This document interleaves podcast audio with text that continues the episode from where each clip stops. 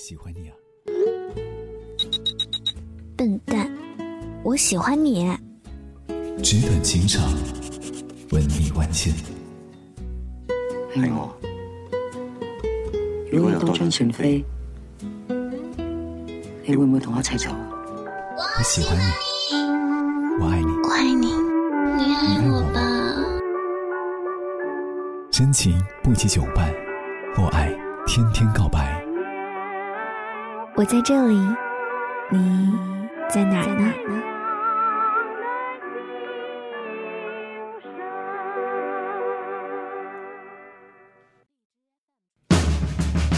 吼吼吼吼吼！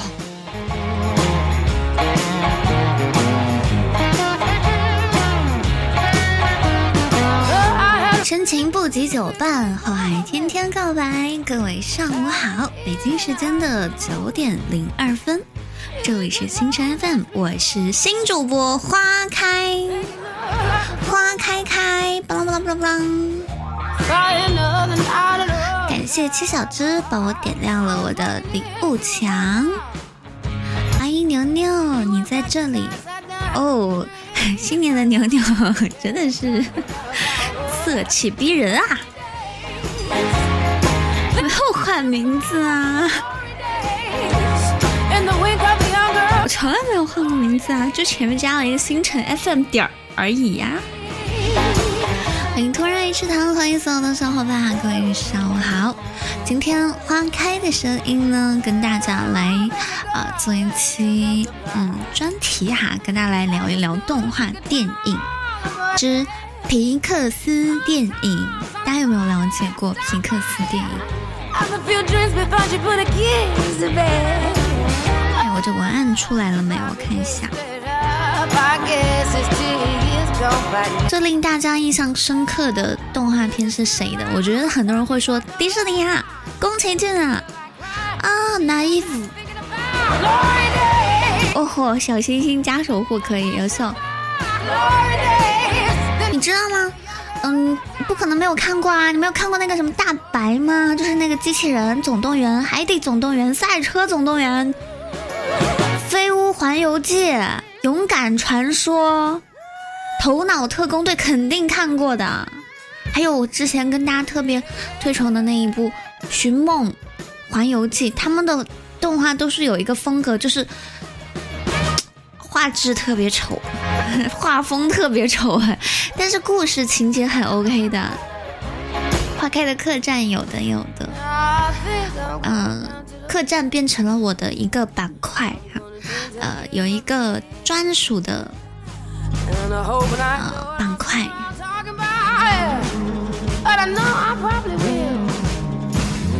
咦，为什么要留没有拍拍呀？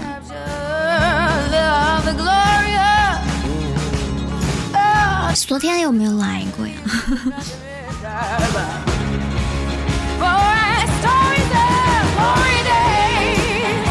謝謝，歘歘，我不知道怎么念你的名字。升两级，nice，你好棒棒哦！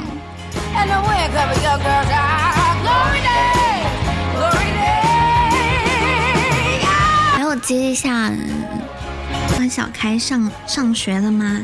寫信息，就是这么久没播，回来之后就是这个待遇吗？哦。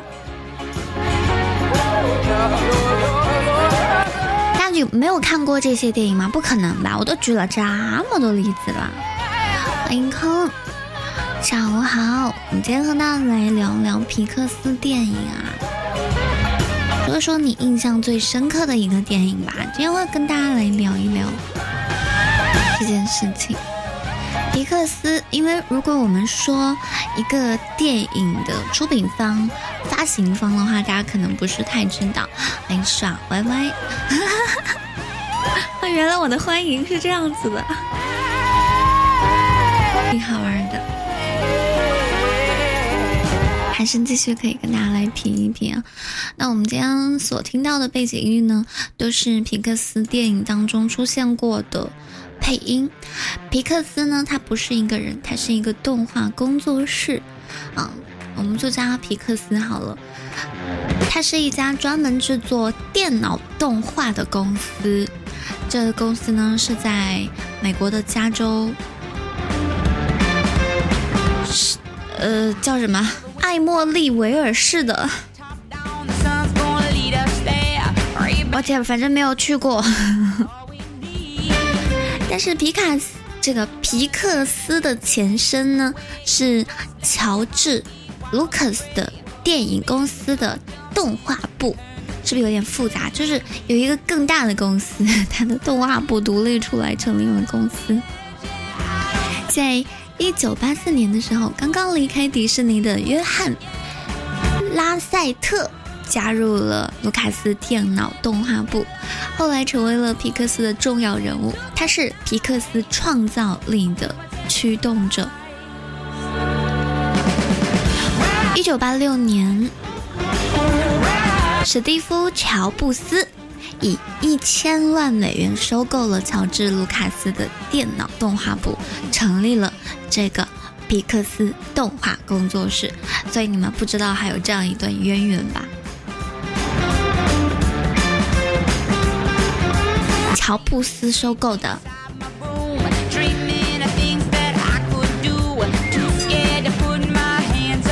哎，海风怎么啦？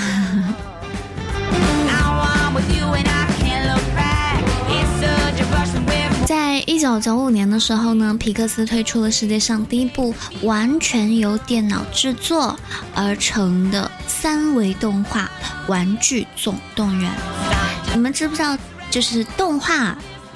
电影的制作有好多种类型，有的是啊，比如说我们今天说这个公司呢是完全靠电脑制作的，还有的呢是画漫画，对不对？就是通过画出来的，还有的呢是通过制作一些玩偶，比如说用木啦、用纸啦、用各种道具去进行拍摄的。比如说，如果大家看过《小王子》的那个电影啊，它当中的很多的剧情呢都是用纸。纸制作的、剪出来的、拍的。如果你们喜欢看那个《暴走大事件》的话，啊，然后他们的那个开场动画呢，就是使用的一些道具进行拍摄，做的一些像玩具一样的东西，还有使用啊，呃，好，就是小泥人儿、橡皮泥拍的传感器拍摄啊，这个就太专业了，我不是很懂。玩具总动员呢，就是完全由电脑制作的，一经上映呢就轰动全球，从此呢开启了长达二十余年的造梦之旅。在零六年的时候呢，皮克斯被迪士尼以七十四亿美元收购，成为了华特迪士尼公司的一部分。所以总的来说，想要挣钱，想要创业，最后的啊归宿还是卖掉。依照迪士尼公司的这个德性的话，一般也是会不停的收购的啦。欢迎克林啊，除非你要大过迪士尼，否则你肯定还是要被他收购掉。皮克斯的作品呢，一向以绝妙的创意、曲折的故事、精湛的技术以及充沛的情感共鸣见长。在皮克斯的世界里，生活当中那些最普通的事物，总在我们不知道的地方进行着一场。伟大的冒险，并且总是能够在不经意之间触碰到我们内心当中最柔软的地方，让我们泪光闪闪。所以今天就跟大家来探讨一下哈，我们看过那些皮克斯电影当中那些又平凡又可贵的地方。谢克林的围巾，漫威也被迪士尼收购了。啊，关于这个我倒不知道啊。DC 呢？DC 还好吗？嗯，其实我之前看过一个比较牛的小说，没有时间能够看完，而且它很难复制它的 IP 去翻拍啊，或者广为流传。那些不看小说的人可能不太知道。如果大家有兴趣的话，哈啊，可以去了解一下哈。就是有一个网文叫《制霸好莱坞》，它的嗯怎么说，主线路其实还挺挺俗的，就是一个穿越文。但是呢，它的剧情的不平凡之处呢，就是它写出了很多好莱坞啊、影视界呀、电影界当中的很多的内幕故事。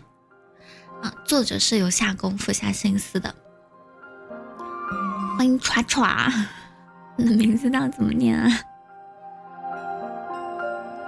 制霸好莱坞，大家可以去去就是了解一下哈，不是那种很俗的穿越剧情，没有扣问号嘛，就是谁都有不认识的字儿嘛，这也不是很稀奇嘛。大家有没有幻想过，就是在我们庸常的现实生活之外呢，还有一个平行世界，可以装下所有自由的幻想、美好的邂逅呢？之前我们看奇葩说，讨论到网络上到底有没有实名制，我记得有一个教授就说。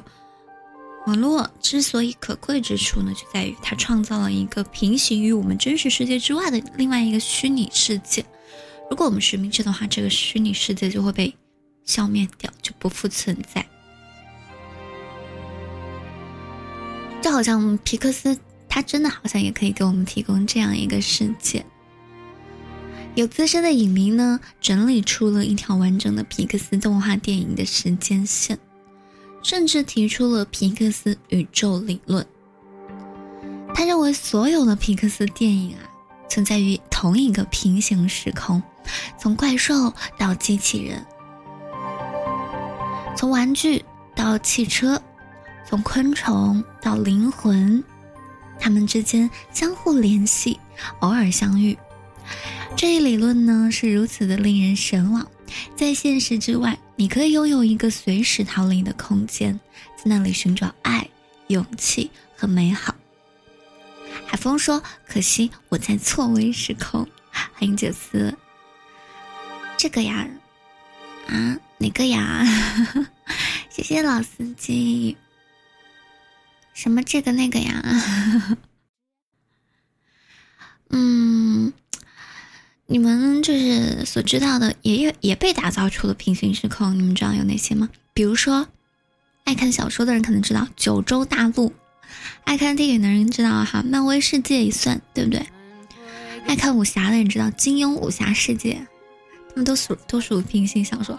爱看那个什么南派三叔的，还有另外一个世界。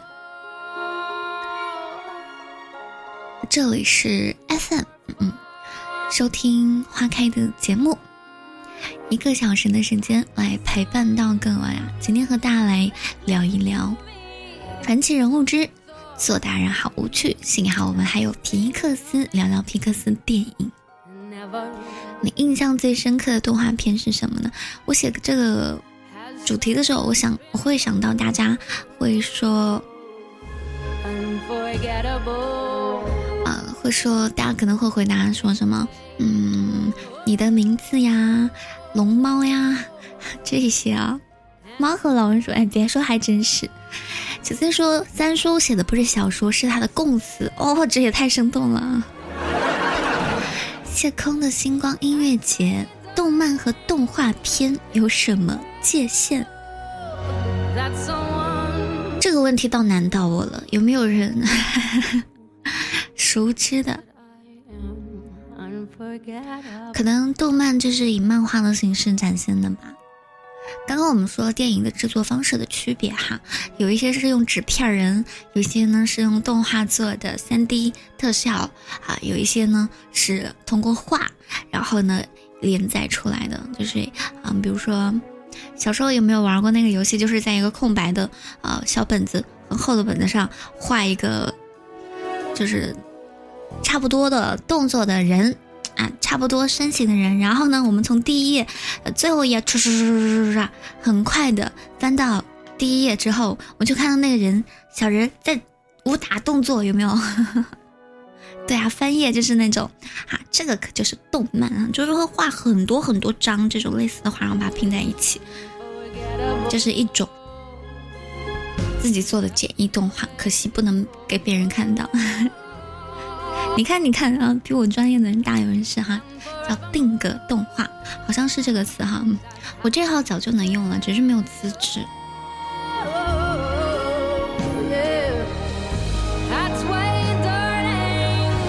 为什么今天要跟大家来说到这一个主题呢？今年是皮克斯成立的三十五周年，比我都大。我们今天就和大家来聊一聊哈，十一个关于皮克斯那些鲜为人知的幕后彩蛋。或许呢，它可以给我们打开一个通往皮克斯宇宙的入口。有没有幻想过自己就是嗯进入这种童话故事当中？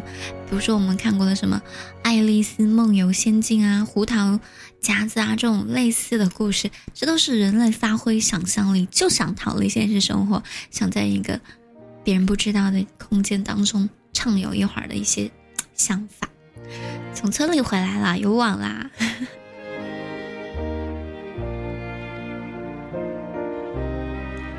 首先，我们来说到第一个动画，就是如果看过皮克斯动画的人啊，应该会对影片开头的那一盏蹦蹦跳跳的小台灯有印象。特别调皮，特别可爱啊！我们知道皮克斯的那个啊拼读 P I X A R，然后中间那个 I 呢就被一个小台灯踩呀踩呀踩，噔 踩下来了，非常的可爱、调皮、有灵气。那这盏小台灯的形象呢，是来自于一九八六年皮克斯动画工作室成成为独立。制片厂之后拍摄的第一部小短片《顽皮跳跳灯》，他的导演约翰，呃拉塞特以自己桌子上的台灯为灵感，结合了当时最前沿的立体动画制作程序，最终呢经过数月的努力，完成了这部两分多钟的小短片。有兴趣的话，大家可以去搜搜看哈，《顽皮跳跳灯》的故事特别特别的单纯，但是呢，在当时却是一个里程碑式的存在，因为它的光线的明暗变化、运动轨迹的流畅自然，都和皮克斯坚持的技术革新不无关系。一九八六年，它成为第一部奥斯卡提名的立体电脑。动画影片不仅告诉了世界皮克斯是谁，也让传统动画从业者为之惊讶。电脑动画从此为动画行业的成为了动画行业的新目标。这盏蹦蹦跳跳的台灯呢，也成为了皮克斯动画工作室乐观与决心的象征。他可能就是不能够想象制作一个动画或者是一首歌曲，甚至是一个。怎么说？为什么有的人出歌出的那么慢，有人出歌出的那么快？为什么李荣浩他一个人可以包揽他的专辑制作的所有的程序？说他特别特别厉害，我就跟大家这么讲吧。我们来听一个 slogan 哈，仔细的听，啊，花开做了一条 slogan，这个里面包含了东西其实不算特别多，只是包含了我的声音，然后呢配乐。音效，然后不同的配乐之间的节奏的衔接啊，衔接和过渡，都算是一个一个并不怎么复杂的工作了。大家可以猜一猜，我做这个东西要多久？我们来听一下跟今天的主题有关的一个 slogan 好了啊，有有阵子没用了。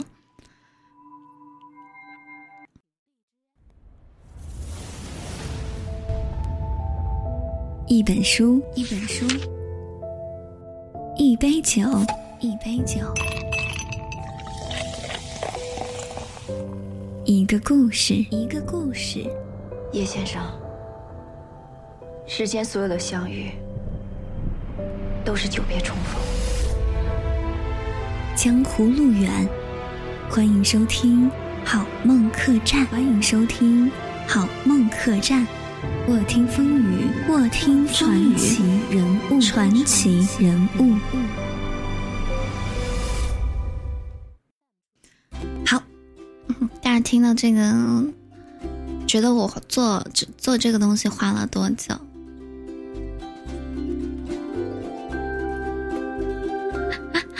好像没什么太大的感觉哈。这一个四十一秒的 slogan。包括了干音的处理，还有特效的处理，包括这些素材的组成，我可能需要两个小时，怎么会要一个月？它只是一个声音的一个东西，但是我们去看一个预告片，比如说你随便搜一个电影的预告片，那些唰唰唰那些东西，闭上眼睛去听，会有那种类似的感觉。他们只是做一个，怎么说？预告片，那付出的这个时间成本、创意成本，要高之于声音 n 多倍。呃，我也不会做电影哈，但是呢，我会视频剪辑，那种一帧一帧的剪，一个时间一个时间节点的卡，把 N 多素材啊，就是按照一定的规律安排去剪切穿插，真的很折磨人的，比做音频要更加的复杂，更何况做一个电影了。而那一些，哪怕这只有两分多钟的小短片，它当中的一些轨迹流程，用电脑的制作，我可以想见见它有多么多么的困难。在旧金山的皮克斯工作室的总部，至今仍然伫立着大大的跳跳灯跟皮球雕像，它们也成为了皮克斯气质的象征。也就是充满想象力的顽皮，不惧冒险的好奇心，以及想做什么就去做吧这样一个信条。谢老司机的小星星，欢迎你猜，你猜喜不喜欢看电影啊？有你印象比较深刻的动画片吗？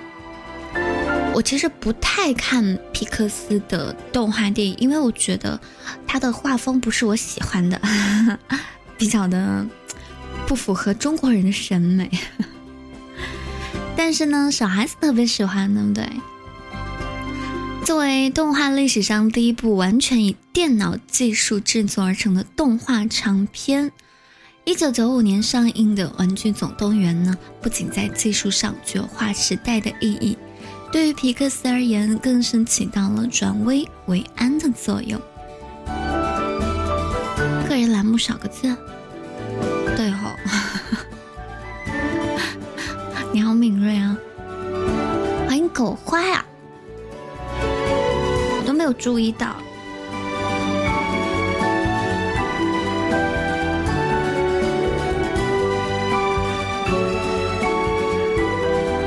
在二十世纪八十年代的皮克斯呢，它致力于三 D 动画技术革新。然而，高额的技术开发费用导致公司呢入不敷出，一度濒临破产。后来呢，在经历了重写剧本、丢失影片控制权等危机之后呢，迪士尼最最终是以两千六百万美元投资了皮克斯，是投资，不是收购。正式启动了《玩具总动员》的项目，因此呢，对皮克斯而言，《玩具总动员》无疑是拯救他们命运的关键的一环。欢迎静音啊，上午好，你喜欢看电影吗？有没有你比较喜欢的动画电影呢？动画电影和动画片儿，比如说《光头强》是动画片儿，对吧？但是有光头强版。啊，光头强的故事或主人公的电影啊。后来的故事我们都知道了，《玩具总动员》的全球票房超过了三点六亿美元，成为了当时美国最卖座的电影。除此之外呢，导演约翰啊还获得了奥斯卡特别成就奖。《玩具总动员》的成功为皮克斯接下来坚持自己的艺术风格带来了充足的底气。谢灵芝送给我的围巾，香菜，欢迎回家，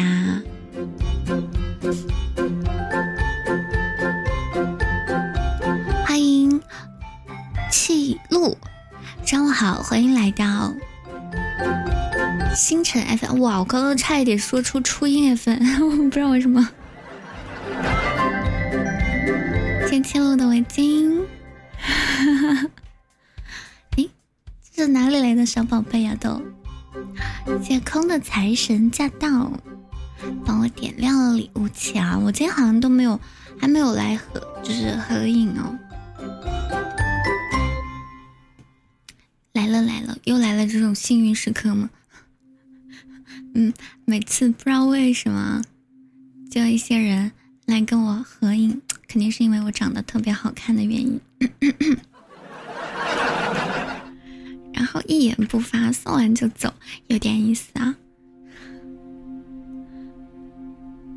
珊珊，珊珊冰 是个活人吗？是一个小可爱小姐姐吗？有没有你喜欢的电影呢？金爆灯的意思呢是要上麦来讲话，欢迎有人从长安来，你爆灯是什么意思呢？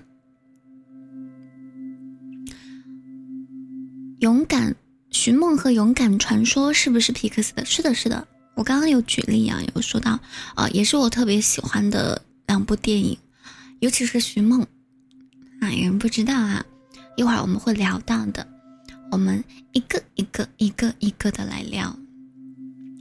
海底总动员大家知道吧？讲的是一只小丑鱼，啊，叫什么？尼莫。一部制作精良的电影呢，往往需要丰富而饱满的细节进行支撑，而皮克斯的电影里呢，最不缺的就是细节。小丑鱼和小蓝鱼找孩子，不过我觉得这部电影它它不是特别的剧情，不是特别的吸引我。然后它的画风也是一如既往的诡异，倒不是我不是我喜欢的风格。但是哈。但是如果我们知道这个故事的背景，就是说这部电影制作的背景之后，我们就会惊叹于它的制作之精良。当时的技术并没有到达那样子的程度的时候，在《海底总动员》的制作过程当中，为了让大家更好的了解鱼类，皮克斯公司呢将所有的动画师送回学校，让他们学习鱼类学。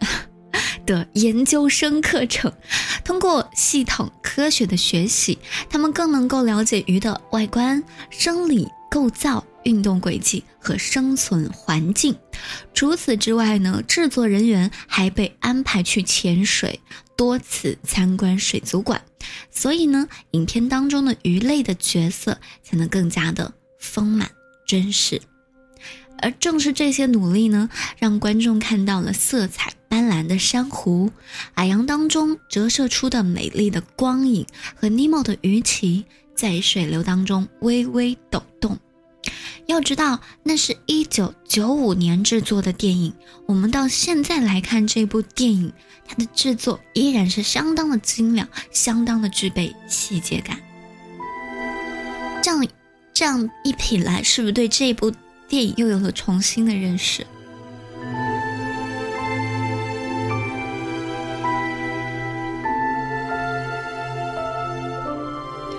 欢迎空，又成了我的守护哈，他没有加守护的加一加。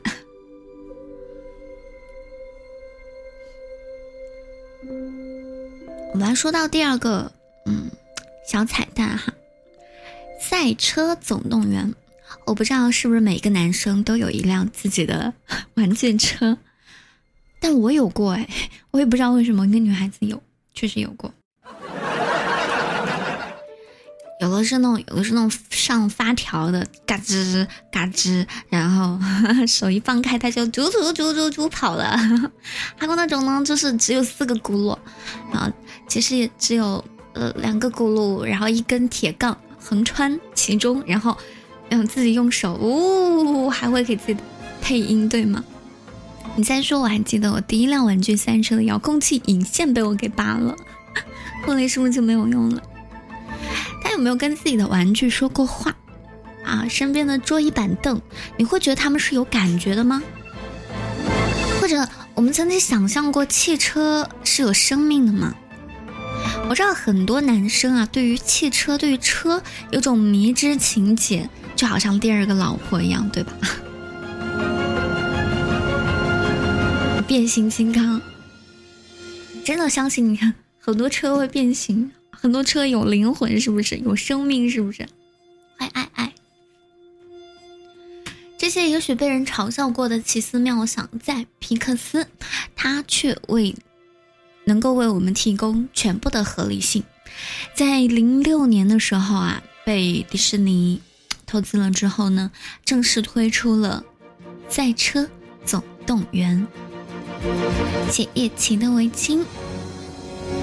和迪士尼习惯于用童话形式展现经典故事呢，以及用圆满结局传达真善美主题的模式不同，皮克斯呢喜欢讲各种非经典、反套路的小故事。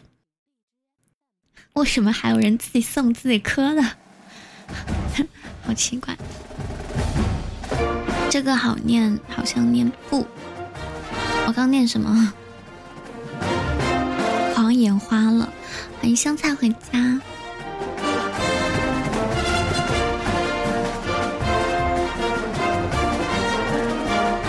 嗯，你在干嘛？哎，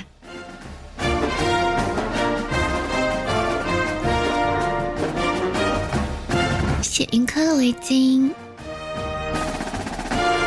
有可能是哦。嗯，皮克斯讲那个小故事的时候，特别的反套路，把目光投向了玩具、汽车、昆虫等等不被关注到的事物，赋予了他们各种复杂的情感，像人的眼神一样，像人的眼神、动作跟语言，就特别的拟人化嘛。他们的经历呢，也总是能够让我们产生思考，就好像《赛车总动员》里面的六十六号公路，它不仅是麦昆的一道关卡，同时也是我们每个人心里的一道关卡。好好好，我这样念补，谢谢你们，你们就是我的一字之师啦。补齐。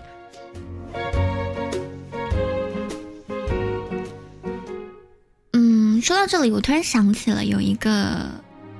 特别特别棒的动画片，叫《小字母》，是法国的一个动画，全程没有台词，讲的是植物界，特别像动画版的电影版的《昆虫记》。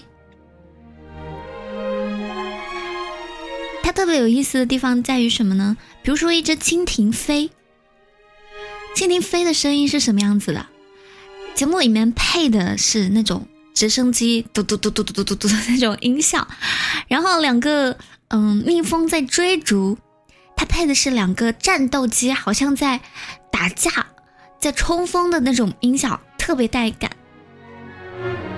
别的不知道，这个也是我在学习法语的过程当中无意之间在某站上面找到的，叫小字母，然后它是是法语的标题。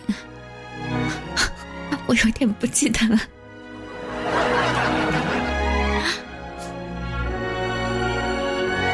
大家可以去搜搜看，好吧？特别有意思啊，当中有很多很多的音效，也是我很多时候的音效素材来源，一般人不知道。拍拍拍拍啦！机器人总动员大家看过吗？其实，呃。小丑鱼也好啊，这个汽车总动员也好，赛车总动员也好，我是实在没有电影看了我才会看的。机器人总动员呢，嗯，它不是一个将梦梦想带进不对，将现实带进梦境的电影，它是一个把梦境植植入现实的作品。在机器人总动员当中呢，呃，B L 的 C E O 发出了一条 A 幺幺三指令，哈，就是。自动驾驶控制真理号不返回地球。对于皮克斯工作室来说呢，A 幺幺三是大家心照不宣的代码。大多数皮克斯工作室的画师都毕业于沃尔特迪士尼建立的加州艺术学院，而 A 幺幺三是该学院当中专门教授绘图的教室号码。在皮克斯电影当中呢，它以各种形式出现的 A 幺幺三，是皮克斯制作师们对母校的怀念和致敬。不再返还地球。除了 A 幺三之外呢，皮克斯影片当中啊，还经常出现一辆锈迹斑斑的黄色小卡车，你们好好想一想，是不是经常出现这一个？他的初次登场是在《玩具总动员》当中，后来呢，在皮克斯的每一部动画电影当中都有他的身影。而在现实世界当中呢，他是一家名叫 Pizza Planet 的科幻主题披萨店的披萨送货车。这家店已经开到好莱坞跟迪士尼附近了，感觉在上课还拿着纸跟笔在学知识，了解一下这个丰富的世界吧。我这个号只值两百吗？我每一个粉丝只值一毛钱，是这个意思吗？啊，一分钱。他们会难过的。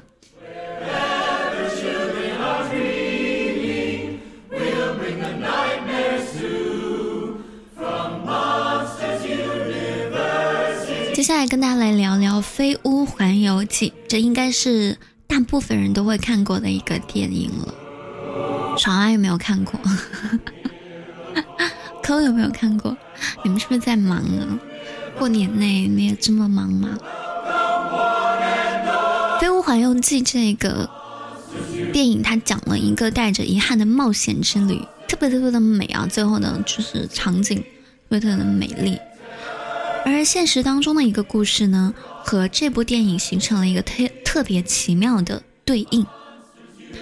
十岁的女孩科尔比·科比在零五年的时候被诊断出患有血管癌。抗争了三年之后，她的身体状况每况愈下。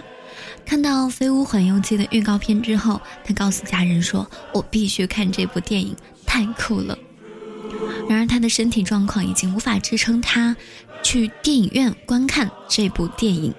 他的家人不抱希望地联系了皮克斯的工作人员，很快便得到了回复。第二天，皮克斯的员工带着 DVD。毛绒玩具和其他电影纪念品来到了女孩家里。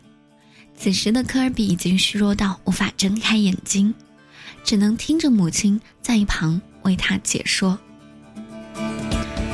听完电影后七个小时，女孩离开了人世。科尔比的母亲说：“对我而言，这部电影最大意义在于他们被气球带上天空的时刻。”他寓意我的女儿也会飞上天空，飞上天堂。这部电影当中呢，不管是对于生死、遗憾，或者是追求的探讨，还是现实当现实生活当中对某位陌生人的帮助，都体现了皮克斯的人文关怀。而正如《飞屋环游记》当中的一句台词。幸福是实现每一个微小的生活愿望。希望所有的这样子的女孩，这样的科尔比，都能够在大簇气球的牵引下找到自己的幸福。我以前看客栈的时候，我的小酒馆就贴着飞屋的这个海报啊。就是贴电影海报去装饰墙壁，是一个特别有氛围感的，很容易建立氛围感的一个地球本行为啊，跟大家小小的分享一下。然后刚刚呢，有人提到的哈，《勇敢传说》Brave 是在二零一二年来发行的，在《勇敢传说》的结尾呢，出现了这样一行字幕，像我们的伙伴。导师和挚友史蒂芬·乔布斯致以诚挚的爱与感激。《玩具总动员三》当中出现的 iPod 播放器，《赛车总动员》当中有着苹果标志的八四号赛车，都或直白或隐蔽地表达了皮克斯对于乔布斯的缅怀跟敬意。这是一个小小的细节，希望大家可以。注意到的，Brave，一头红毛的女孩子，有很多跑酷游戏，对不对？欢迎小鱼，上午好。这件事情为什么值得我们来提一提呢？因为作为 Lucas 影业曾经的电脑图像部门啊。皮克斯呢，在八十年代中期，由于资金问题，面临着被削减的命运。那在一九八六年的时候，具有敏锐商业嗅觉的乔布斯，被这群极客们用电脑制作动画的愿景所打动了，以一千万美元收购，并且成立了皮克斯动画工作室。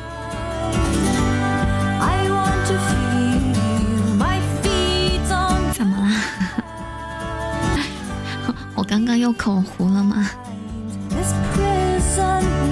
所以这相当于救命恩人啊！乔布斯之于卢卡斯，对不对？皮克斯，对不对？半夜了吗？你是说我停顿了是吗？欢迎东华，上午好，欢迎来到星辰粉。今天和大家来聊聊皮克斯动画电影。你是一个喜欢看电影的人吗？嗯，之前呢，乔布斯被传作一个特别传奇的人物，甚至是嗯上了神坛的人物。乔布斯跟皮克斯是有着类似的气质的，不是因为他们名字 里面都有一个“斯”。他们既是不懈追求先锋科技的极客，又是把创意灵感融入工具的艺术家。在乔布斯去世之后，皮克斯的官网上也缅怀，嗯，真诚地道出了两者之间的精神关联。史蒂夫给了我们机会，并且相信了我们那个疯狂的梦，制作电脑动画电影。他经常说要把它做好。这是皮克斯成功的原因，他的精神力量、品行以及他对生活的热爱，让我们每个人变得更好。他永远是皮克斯 DNA 的一部分。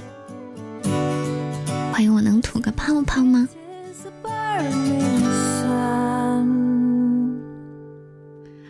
听起来就特别特别的，怎么说？特别传奇。你有一个梦。然后有一有一个人拿着钱让你去尽管实现自己的梦，是一件多么热血的事情。还有一个在好像我记得是春节档上映的一个电影《头脑特工队》，大家知道吧？分享的西红柿首富，是类似的情节，只不过西红柿首富它毕竟是很夸张的，越是离谱的项目，他越是去投钱，就想花掉钱嘛。但是，嗯，很多很多的创意啊，或者是创业啊，idea，是被淹没的。很多认为它不具备商业价值，不具备实现的可能性，不具备种种获利的可能性，不被投资，不被看好，没有办法做下去。我之前就看了一部电影，是一个爱情电影，但是里面讲述了一件特别令人痛心的事情。不知道大家有没有看过哈？就是它剧情是一个女孩子得了那种不能不能晒阳光的病，她晒到之后呢，她的身体就会癌变，马上就会死掉。谢泡泡，谢爽歪歪，我忘了那个嗯标题是什么啦？那个女孩子特别棒，她嗯会唱歌，唱特别好听，然后她从小呢就住在一个。被保护的很好的房子里，到处呢都是遮着光的。他说，他像一个吸血鬼一样生活着，白天在房子里，从来没有去过学校，晚上呢去火车站弹自己写的歌。然后后来这个男女主角终于相爱了，他们约会的时候忘记了时间，在凌晨的时候忘记回家，清晨的第一束光照到了他的手腕上，他的身体开始产生了癌变。为什么说这个故事呢？就是他们的故事特别的美好，特别打动人。女孩子特别优秀，男孩子也特别优秀。他们中间也有寻梦的这样一个剧情，处处体现的爱。这个电影当中，可是这个女孩子就这样死掉了，多可惜呀！这个当中有一个剧情，就是嗯，这个女孩子一直在配合着一项科学的临床实验研究。就是有专门一个研究组研究他这个病，就是照到光就会癌变的这个病，我忘了是什么了。嗯，可是最后还是因为资金原因，这个项目被叫停了。他好不容易上了候选者名单，如果说这个项目能够推进到下一个阶段，他就能进入这个临床实验开始治疗了。可是这个项目被叫停了，没有钱，没有资金，没有人支持。最后的故事是，女孩在生命的最后的时光和男孩去出海，去沐浴在阳光下，去拍好看的照片，尽情的享受了一次阳光，然后离开了这个世界。他最后的结局不是说 像我们很多啊中国式的剧情一样，最后的关头。哇，这个项目有突破，有进展，然后他配合治疗，然后奇迹般的生还，存活了下来。不是，他最终结果就是遗憾的，嗯，没有资金支持这个项目，他就就这样离开了，带着满腔的爱和别人对他的爱，不得不说是特别特别的遗憾的。那这个乔布斯就算就是拯救了这种遗憾吧。如果说没有乔布斯，没有这样一次之。尊重的话，我们，嗯，现在就看不到这样一些令人震撼的作品了。我不说《头脑特工队》哈，时间的关系，我来跟大家说一说我们，嗯，比较比较让我觉得印象深刻的一部电影，就是这一部《寻梦环游记》。它是一个特别特殊的题材，不是因为它有异域风情。就是讲了墨西哥的故事啊，异域风情，它是是一部亡灵主题的题材，它用绚烂的色彩展现了一个非常神秘而丰富的亡灵世界。人死后的样子是什么样子的？地狱的样子是什么样子的？灵魂的世界是什么样子的？为什么是墨墨西哥的故事呢？呃，墨西哥有一个特别具有代表性的传统节日叫亡灵节，这好像我们有重阳节，但是我们不会为重阳节去拍一个电影，对吧？我们最多拍拍《聊斋》。欢迎李宇啊！这个电影当中呢，以瓜纳华托的街景，有卡坦半岛的天然溶洞，这些东西都取自于墨西哥的真实风景。万寿菊、墨西哥棕、纸雕艺术品，还有阿莱布里赫等墨西哥传统文化元素的使用，都让这部影片更加的地道。乔妹在吗？在吗？墨西哥仙人球。除此之外，这个电影当中呢，还出现了很多呃墨西哥历史上的名人，比方说歌神。我不会念他名字啊，叫什么？Ernesto，先礼雨送给全麦的土特产。欢迎月亮猴子啊！你喜欢看电影吗？嗯，墨西哥的文化或者是人物，他可能不知道哈。在这部电影当中，他也很很强烈的烘托出来，在亡灵的世界里面，我们总是会。更加瞩目于那些名垂千史的人，对不对？人人常常会思考说：“我来这这人生走一遭有什么意义？不能流传千古，也不能遗臭万年的。大家都不知道我来过。这个电影当中，就是用这种独特的形式去纪念那些曾经在人类历史上留下了辉煌作品的名人、艺术家们，并且试图提醒我们不要轻易的遗忘那些。”逝去的人，不知道你们知知不知道最近呢？嗯，小萨塞贝宁有主持一个传统文化的节目，第一期好像是做的是尚书。现在还有人读书吗？尚书、史记，除了课文要求我们背、要求我们读，还有人读吗？好像没有，平常生活当中是没有啊。嗯，像回味经典啊这种。我又忘了他是什么名字了。我对人名啊、人脸这种完全没有记忆的点，敲敲我的脑袋了。大家有兴趣啊，可以去搜搜看啊，撒贝宁最近的一个一个节目吧。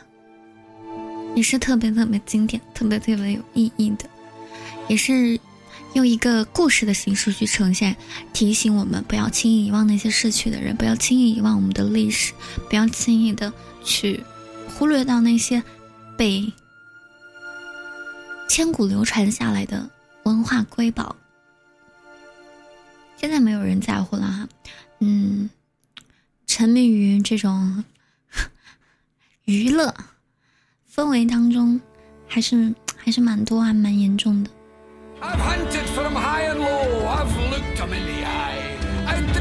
不知道大家喜不喜欢看《奇葩说》？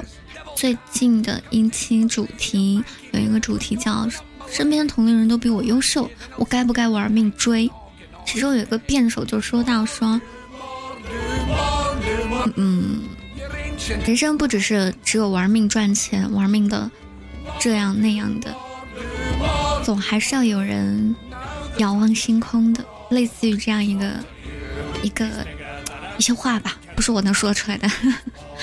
我就觉得也是哈，因为我常常会觉得焦虑。我看书的时候会觉得很焦虑，嗯，我看书我会想说，哎呀，别人都在努力，别人都在跳单，别人都在陪老板聊天，我在这里看书，啊，度过自己一个人的这些时光，觉得显得特别的不敬业啊。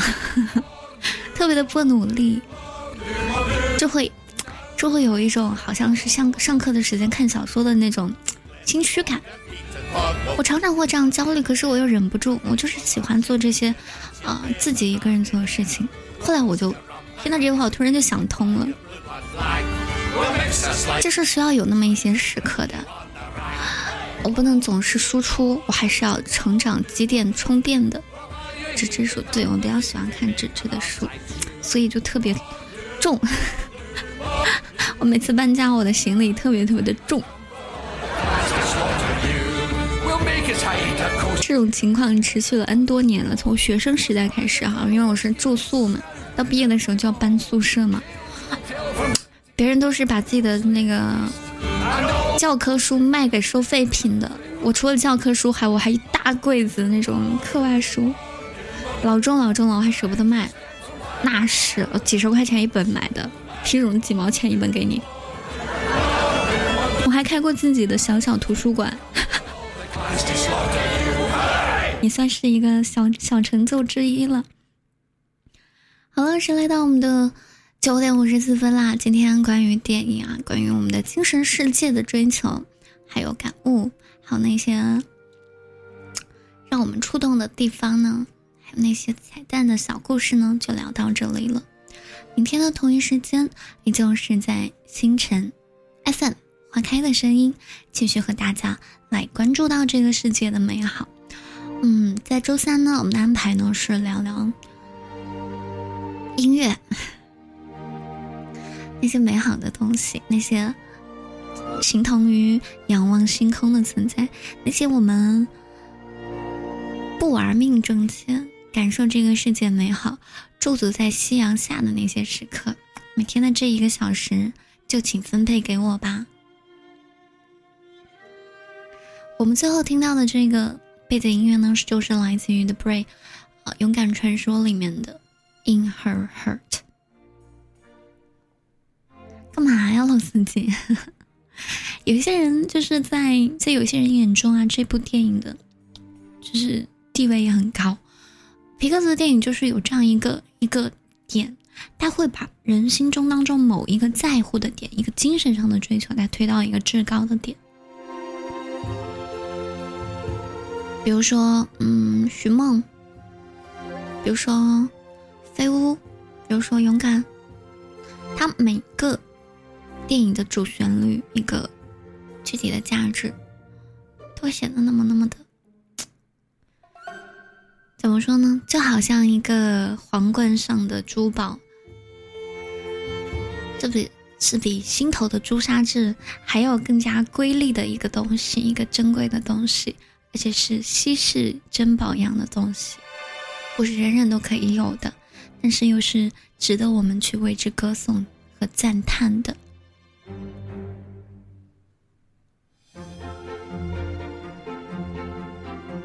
明天呢，和大家来回忆一下啊，二零二一年了，十年之间，十年前，日子就过得唰唰的就过去了。